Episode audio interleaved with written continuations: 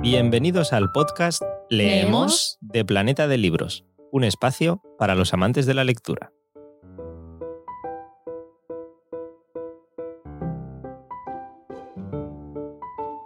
Hoy estamos ante un nuevo episodio especial del podcast de Planeta de Libros Leemos. Soy Eduardo Martín, periodista cultural y una de las voces junto a Mar Gallardo y Andrea Izquierdo, que hoy no pueden estar aquí, pero también os mandan un fuerte saludo y desean que estéis todos bien. En esta ocasión os dejamos con la entrevista que Susana Santa Olaya le hizo al escritor Blue Jeans sobre La chica invisible y por supuesto el autor también habló de algunas de sus últimas novelas como es La promesa de Julia que precisamente sirve de cierre esa trilogía La chica invisible. Así que ahí tenéis la entrevista de Susana Santa Olaya a Blue Jeans.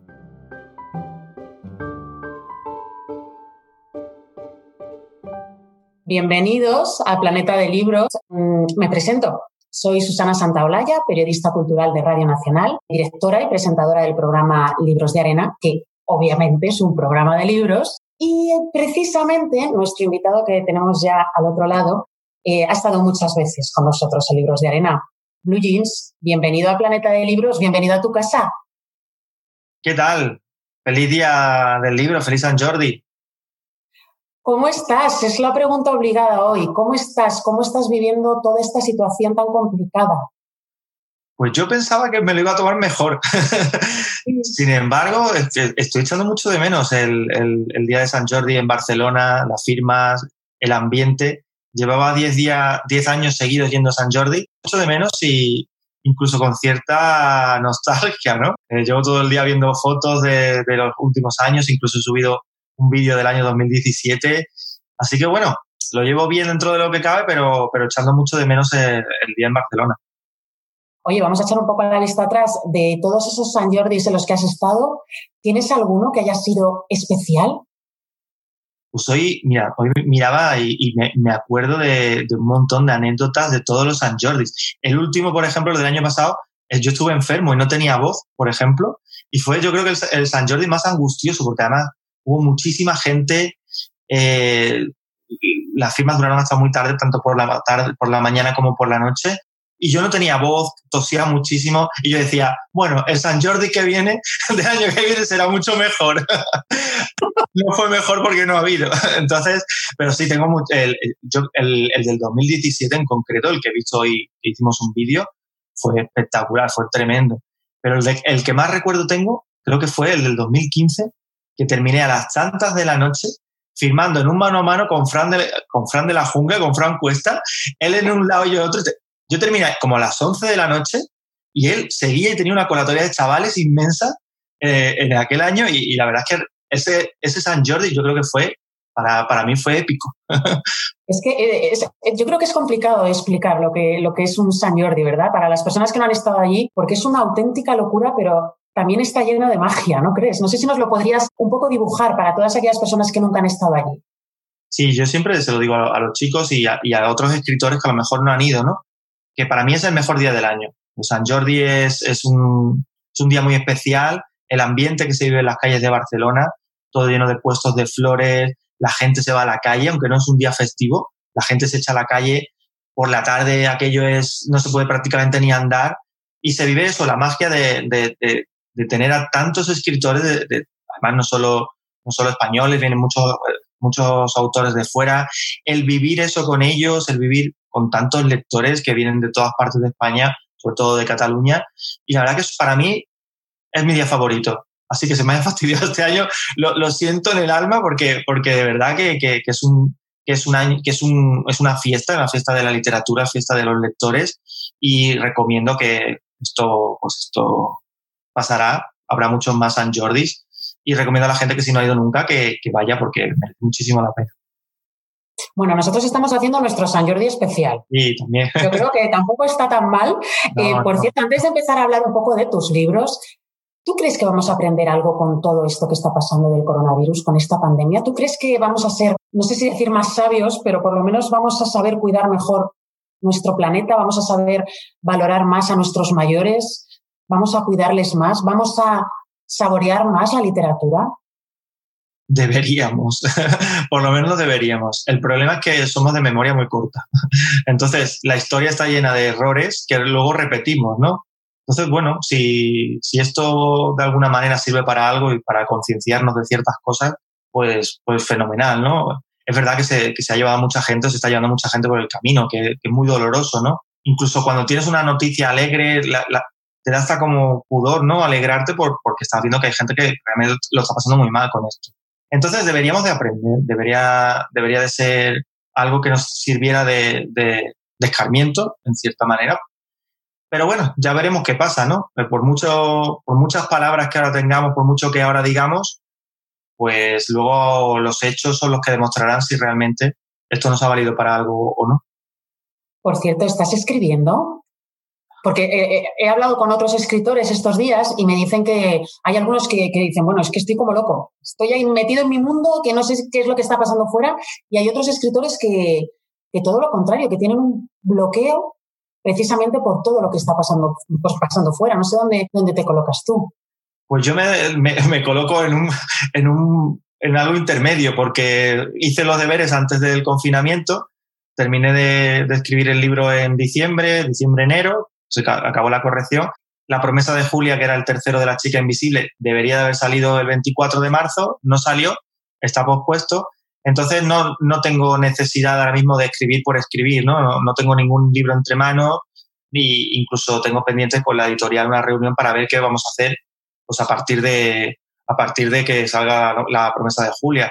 Entonces estoy ahí en un, en un limbo y me ha dado por hacer cosas. Pues no paro, se me van los días volando porque paso el día con los lectores, haciendo cosas para que ellos se queden en su casa, para intentar, intentar entretenerlos, he creado clubes de lectura, eh, me he inventado un programa de entrevistas, he visto la película Club de los Incomprendidos con ellos, entonces las redes sociales las tengo a tope, entonces no paro, me llevo pues, desde el 7 de marzo que me encerré, prácticamente sin parar.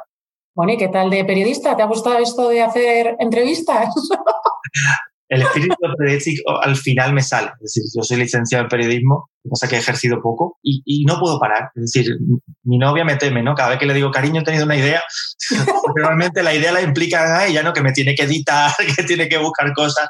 Entonces, eh, pues hace unos días o una semana se me ocurrió hacer un programa de entrevistas por Instagram a gente joven, conocida, de la literatura, del cine, del deporte, de la música, y nada, me he puesto a, me intentado poner en contacto con mucha gente y cada miércoles hago, hago nueve entrevistas de 15 minutos cada una, seguidas, a, pues a estos chicos en lo que he llamado la, la habitación azul. Así que me, me, me busco formas de divertirme y de hacer cosas aunque no las tenga que hacer. Es que es increíble porque no sé, no sé cuántos años hace ya que te conozco, no sé cuántas entrevistas te he hecho ya, pero es que sigues siendo igual, eh, con esa iniciativa, con esas ganas de, de, mostrar la literatura a la gente joven. Eh, no tienes fin. Bueno, lo que, lo que no tengo es paciencia ya, yo creo. No, paciencia, fíjate que sí que tengo. Lo que pasa es que, no sé, me veo como, como en la, no en la necesidad, pero yo creo que ahora es el momento de aportar. Es decir, si tú puedes aportar en todos los sentidos, por muy pequeña que sea la aportación, pues tienes que echar una mano. Y se pueden echar manos de muchas maneras, ¿no? ¿Qué es lo que me define a mí? Pues mi relación con los lectores, con la gente joven y con los libros. Pues mira, he hecho todo lo posible, o estoy intentando hacer todo lo posible para que los chicos lean, para que los chicos estén entretenidos, para que no salgan a la calle y para que, bueno, para que, que estos días que son tan complicados para ellos, que llevan muchos días encerrados en casa, por un montón de asignaturas, de, cosas que hacer de, los institutos, de las universidades, pues mira, durante un ratito, pues que lean libros, que estén entretenidos con las entrevistas, que me hablen por redes sociales, no sé cuántos directos llevo ya en Instagram lo que va de confinamiento. Entonces, bueno, eh, hago lo que puedo, ¿no? Y, y, bueno, lo intento por lo menos. Ay, si es que normal, normal que te queramos tanto, si es que te lo ganas todos los días. Bueno, a ver, lo primero de todo, felicitarte porque ya, ya es oficial que Morena Films va a realizar una serie basada en la trilogía de La chica invisible. ¡Wow! Sí, sí. ¿Cómo te quedas? pues mira, lo he hecho muy fuerte todo esto. es muy fuerte. Es verdad que, en realidad solo hemos puesto la primera piedra de un, de un castillo que es enorme, ¿no? Es, además, muy, muy, sobre todo me quedo con la ilusión, ¿no? en, tiempos tan complicados, cuando lo dijimos la semana pasada, la, gente daba las gracias por, dar una noticia buena en, el un momento tan malo, ¿no? Entonces, pues mira, eh, estoy muy ilusionado con el proyecto, ha caído en muy buenas manos, Morena Film es una, es una gran productora. El trabajazo que han hecho desde Planeta Javier San eh, y María Juncosa, que son los encargados de, de los derechos audiovisuales, ha sido tan grande. Hemos hablado tanto de este tema ellos, ellos y yo, que mira, cuando me lo dijeron, que, que fue antes justo del confinamiento, me llevaron a un restaurante coreano ninguno de los tres habíamos comido nunca coreano. No sé por qué pensaban que a mí me gusta el coreano. Desde entonces tengo mucho cariño a todos los coreanos. Entonces me dijeron, me dijeron la noticia y la verdad es que me he mordido la lengua para no soltarla antes. Me gusta soltar las cosas cuando las tengo. Y, estamos muy ilusionados. No sé hasta, hasta dónde llegará esto, porque evidentemente solo ha sido la venta de los derechos, pero ojalá alguna plataforma quiera hacer, quiera emitir la serie y estoy convencido que Morena lo va a hacer, lo va a hacer lo mejor posible porque son muy buenos. Bueno, tú, eh, como siempre hemos sabido, las redes sociales para ti es como una segunda casa. Supongo que te habrán bombardeado un montón de chicas para decir que quieren ser las protagonistas. Porque yo lo haría, ¿eh? Hay gente que me dice que incluso para salir de árbol. Eh, ¿En serio? Da igual, yo quiero ser un árbol de, extra. Ha sido tremendo. Es decir, llevo desde el, desde el jueves pasado recibiendo gente, incluso actrices conocidas, que, las conozco de, a lo mejor de otras cosas, eh, agencias de, de, actores, escribiéndome privado por todas las redes sociales que cómo y cuándo van a hacer los castings. Y yo, claro, yo no tengo ni idea de esto. Es decir, ni siquiera me he podido reunir con la, con la productora por el tema de, del confinamiento, ¿no? Entonces, vamos a ver cuándo se puede hacer la reunión, cuál va a ser mi papel, el que me den, yo, yo acepto cualquier cosa. Y luego, pues ya vamos a ver cómo se hacen esos castings, si se hacen castings, si hay gente que ya tienen eh, no lo sé, no sé cómo va a ser pero he, recibido mensajes de todo tipo para hacer Julia, para hacer de, Emilio, para hacer de Vanessa. Me han mandado, chicas, me han mandado sus medidas, me han mandado teléfonos móviles, me han mandado eh, currículums, eh, gente que está estudiando interpretación y por favor, los que me estéis viendo, que yo no sé nada, de verdad que no sé nada de los castings. Me pregunté por lo que queréis, pero, pero por favor, por los castings no me preguntéis. Bueno, yo creo que vamos a dejar ya la serie y vamos a centrarnos en lo que mejor se puede hacer, que es escribir. Vamos a hablar un poco de esta trilogía. Tenemos que avisar a todos los que nos están viendo que la tercera entrega, la tercera parte, tenéis previsto que se publique cuando, bueno, pues cuando todo esto se calme un poco, ¿no? Sí, es un momento complicado porque se han cancelado muchos, muchos lanzamientos, se han pospuesto. Entonces, ¿qué pasa? Que eso es como los aviones, ¿no? Cuando hay un retraso en los aeropuertos, se van juntando aviones para despegar y hasta que no te dan la orden de salida, el avión no despega. ¿Quién despega primero? ¿El que le toca despegar antes o el que, o, el que le toca en su turno? ¿no? Entonces, no tenemos ahora mismo muy claro, o por lo menos yo no tengo muy claro, cuándo puede ser ese momento para salir. Hay algo que para mí es muy importante y es, es cuando las librerías abran. Es decir, hay que esperar a las librerías, las novedades, las apuestas de la editorial, la editorial Planeta, pues hace sus apuestas y, la promesa de Julia era una apuesta fuerte para, para el primer trimestre y, es importante para las librerías. Entonces vamos a, a ver cuándo es el momento, cuántos nos juntamos, ¿no? Cuando salga la promesa de Julia, porque las mesas de novedades caben, caben menos libros. Entonces va a ser, va a ser importante acertar con el, con el momento adecuado. Pero bueno, yo estoy a la espera de, a la espera de, órdenes. La pregunta que más me hacen los lectores, aparte de cuándo va a ser el casting, es cuándo va a salir la promesa de Julia. Y estoy deseando recibir esa llamada de, Raquel Gisbero de Puri. Decirme, Paco, salimos al día Bueno, pues vamos a ir, si te parece, mm, a hablar a aquellos que nunca han entrado en, La chica invisible, en esta trilogía. Em, te lo pregunté cuando te, entrevisté hace unos meses. Eh, si yo te digo La chica invisible y te pido que cierres los ojos, ¿Qué es lo primero que te viene, que te viene a la mente, Paco? Pues yo creo que la cubierta, la cubierta de la chica invisible. es una cubierta potente, con una chica con ojos claros, con una mirada un poco perdida, que se supone que es Aurora, que es la chica que muere. Aurora es una chica de, de, 16, 17 años que, que bueno, que, aparece un día en el vestuario de, su instituto asesinada. Y bueno, pues la historia se desarrolla alrededor de ella, ¿no? Tanto en su historia personal, porque esa chica es una chica invisible, porque ha llegado a un punto en el que no quiera, no quiere relacionarse con nadie, no quiere que se, no habla con nadie, y, qué es lo que pasa, ¿no? Alrededor de ese, de ese misterio, y la que se encarga de, de, de investigar extraoficialmente es Julia Plaza, una chica con memoria fotográfica, muy inteligente, muy extrovertida, que bueno, que a la que le, impacta la muerte de su compañera de, clase y para ello pues están sus padres, que son los investigadores, investigadores oficiales de la historia, que es un sargento de la policía judicial y una forense. Entonces, alrededor de eso, pues hay una novela lo Agatha Christie para jóvenes. Eh, me acuerdo que me decías que, que estas novelas han sido el reto más importante de tu carrera. Y mira que ya llevas libros, ¿eh? Es donde lo has dado todo, absolutamente todo.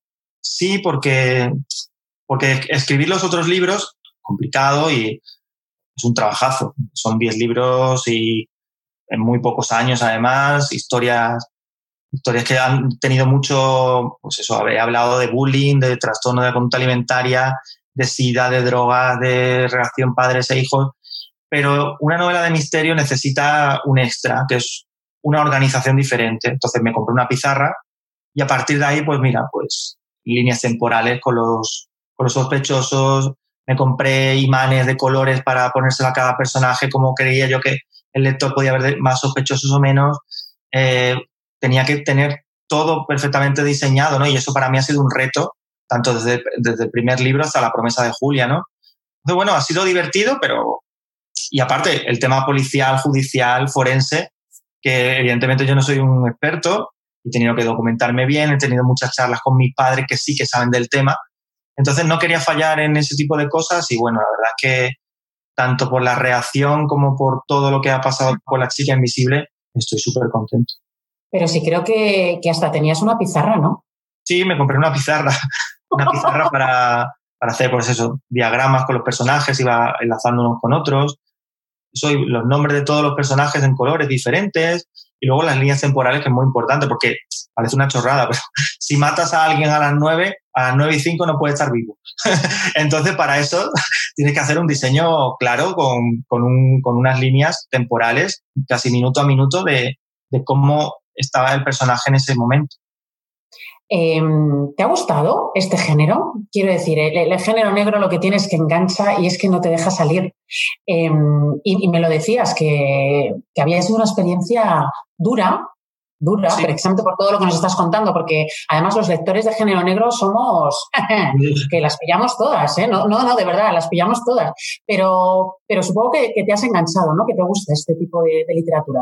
Me he divertido muchísimo. Me he divertido muchísimo. Yo soy lector de novela, de novela negra. Me he leído lo de Dolores, he leído todo lo de Eva.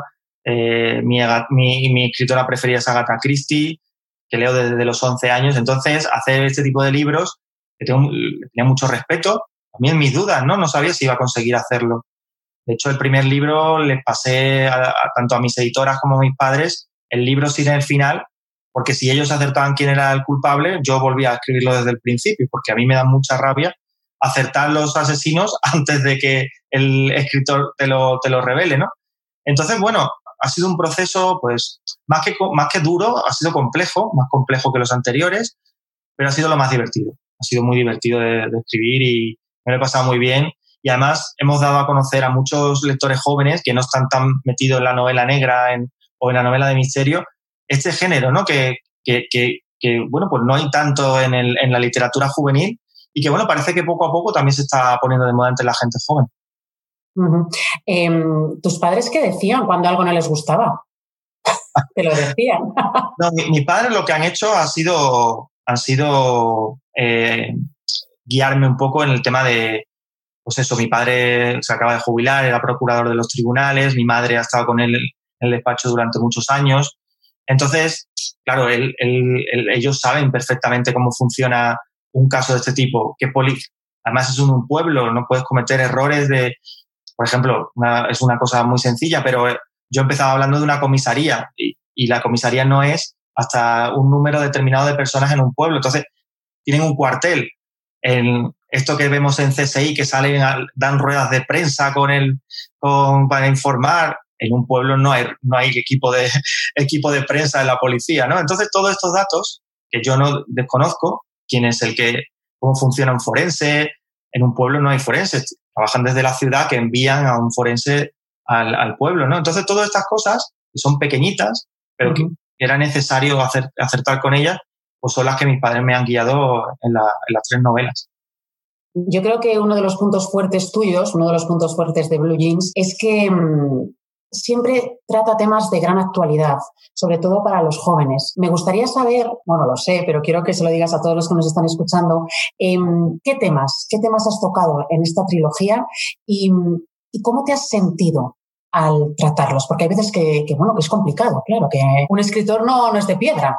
Ya, pues mira, eh, yo quería, centrar, quería centrarme mucho en, la investigación policial en los tres libros pero evidentemente hay subtramas que, que, que dan a, a, cada personaje su, su, personalidad, ¿no? Entonces, pues el tema de la invisibilidad del, de Aurora, ¿no? Es, es, importante, ¿no? Porque, porque muchos chicos se sienten como Aurora, se sienten, al principio se sienten invisibles porque, porque la gente no, no se les acerca, porque no, so, no se relacionan y también porque tienen problemas como ella, ¿no? Ella, ella en una parte del libro incluso llega a hacer cortes, ¿no? A mí me han venido chicas, sobre todo chicas, que se cortan los brazos, se autolesionan, ¿no? Y han leído mis libros a lo mejor y les ha ayudado de alguna manera. No quiere decir que, yo, que esto sea un remedio, ¿no? Pero sí que una manera de, de, de, tratar el problema, ¿no? De, oye, me lo habéis contado a mí, contáselo a vuestra familia, contáselo a vuestro entorno, solucionad el problema de, de, que tenéis, ¿no? Entonces, hemos he hablado de la invisibilidad, se habla de bullying también en, el, en estos libros, eh, en la tercera parte hay, hay, hay otros temas que no voy a hablar ahora para no hacer spoiler, pero que sí son importantes, que están relacionados con lo... Yo creo que la promesa de Julia, además, y además es como lo vamos a, a vender, entre comillas, es el libro más blue jean de todo, porque recoge el misterio y recoge todo lo que habíamos hecho en los libros anteriores, la esencia blue jean, se habla de amores, de desamores, de amistades, hay ciertos temas que toca, que toca a los jóvenes. Y bueno, eh, no me he olvidado de toda esa parte que era importante para mí porque, porque es lo que he venido haciendo durante todos estos años. Me gusta lo que has dicho de la esencia Blue Jeans. Eh, es que has creado, has creado todo un mundo, eres consciente. Me gustaría hablar del éxito, porque, claro, hay muchas personas que cuando tienen un éxito como el tuyo, pues empiezan a volar, a volar y se creen, y se creen dioses, pero a ti no te ha pasado. Simplemente hay que mirarte los ojos y ver que sigues con bueno. ese brillo, con esa mirada. No, pero es verdad. Ya sé que te da puro que te lo digamos, pero siempre te lo digo, es que es así. Eh, ¿Cómo has gestionado que tanta gente esté pendiente de, de, de, ti? Bueno, me hizo gracia la entrevista que me hicieron, no sé si ayer o hoy, me, de, me decía, además lo, lo, dijeron con toda la buena intención del mundo, dice, si ustedes ven a este chico por la calle no pensarán que es escritor. Como si la, la, imagen, la, imagen, del escritor fuera, dice, porque va con su gorra, va un tío muy normal. Y digo, pues que somos normales, somos personas de carne y hueso. A mí me vino muy bien una etapa en la que no lo pasé bien. Es decir, después de acabar la carrera, eh, me quedé, yo me quedé en Madrid, buscando trabajo en Madrid, y fue una época en que yo vivía en un piso de 27 metros cuadrados, no tenía mesa para escribir, me iba a las cafeterías, por eso de escribir en las cafeterías luego, me iba siempre a la cafetería a escribir, eh, mis amigos se fueron todos de Madrid, de la universidad, eh, me rechazaron la novela que había escrito, entonces estaba en un punto que es que me, iba todo fatal, pero mal, estaba en un pozo, eh, también anímico, eh, mis padres están muy preocupados. Entonces, después de haber conocido eso, todo lo que viene bueno, pues, pues lo saboreas más y sabes que, hay, que vienes de donde vienes, ¿no? Aparte, yo soy de Carmona, soy, soy un chico normal y corriente, es decir, que, que no tengo por qué mirar a la gente por encima del hombro. Y, y siempre lo digo, gracias a los lectores, yo estoy donde estoy. Primero en Internet, porque gracias a ellos conseguí publicar en papel por toda la comunidad que se creó y luego porque ellos han seguido apostando por mis libros. Entonces, estamos todos en la misma línea. Aquí no está el autor y los autores por debajo. Y los escucho, es muy importante. Yo si me dejo, dejo que me hablen, dejo que me que opinen. Eh, intento que, que de alguna manera algún personaje lleve el nombre de alguno de los lectores. Entonces, si lo enfocas así, que es mi manera de ver todo esto, ¿cómo, se te va a subir la, la, el éxito ¿no? a, la, a, la, cabeza? Nada, lo que tienes que hacer, Paco, es ponerte un, libro en la cabeza cuando salgas a la calle, ¿vale? Y así ya saben que eres escritor. Eh, nada, nos queda un minutito y tú ya sabes que yo siempre acabo las, las entrevistas con la misma pregunta. ¿Con qué te gustaría que se quedasen tus lectores después de leer estas dos entregas? Y bueno, cuando termine la tercera, ¿con qué sensación cuando, cuando terminan de leer esta trilogía y se quedan pensando unos minutos, Paco? Pues mira, si, si solo os han leído los dos, que se queden con las ganas del tercero. Es decir, que estén deseando que abran las librerías, que saquemos el, tercer libro para terminar la promesa de Julia. Y, si, cuando lean la promesa de Julia, lo que quiero que se queden con una, una sonrisa de oreja a oreja, ¿no? De haber disfrutado de, tres libros que, bueno, que llevan todo, todo lo que, lo que he podido dar, lo he dado. Entonces, si se quedan con una sonrisa y, piensa, madre mía, cómo se le ha currado a este tío, pues yo ya me daré por satisfecho con una sonrisa como esta, ¿eh? Como esta que me he quedado yo. Eh, ya nos vamos, pero recomiéndanos un libro que estás leyendo ahora mismo en tu casa. Pues mira, no voy a recomendar los míos porque son los libros que estoy leyendo, los cuatro primeros libros para los clubes de lectura. Eh, voy a recomendar cualquier libro de Javier Sierra. Wow. Cualquier libro de Javier Sierra, no solo por cómo escribe, sino porque es el mejor.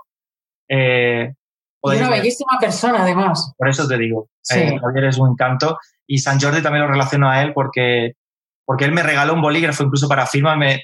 Los dos tenemos el callo en el dedo de, firmas largas y a, Javier siempre lo tengo, cada vez que hay un San Jordi, lo tengo entre, entre, siempre lo tengo pendiente, siempre lo tengo como referente y entonces cualquier libro de Javier pueden leerlo.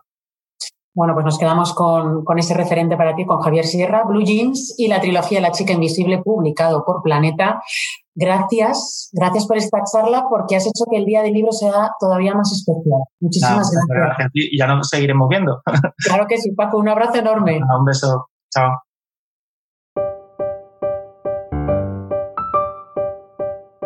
Ya sabes que si te ha gustado, recuerda suscribirte al podcast en tu plataforma preferida y también puedes compartir el capítulo con amigos, familiares y cualquiera que creas que puede estar interesado. Por supuesto, ayudarnos a expandir la pasión por la lectura a todos los rincones. Puedes seguirnos y charlar con nosotros en las redes sociales de Planeta de Libros y además no dudes en dejarnos tus sugerencias y recomendaciones para que nosotros podamos mejorar también en los próximos episodios. Así que, sin más, gracias por escucharnos y hasta la próxima.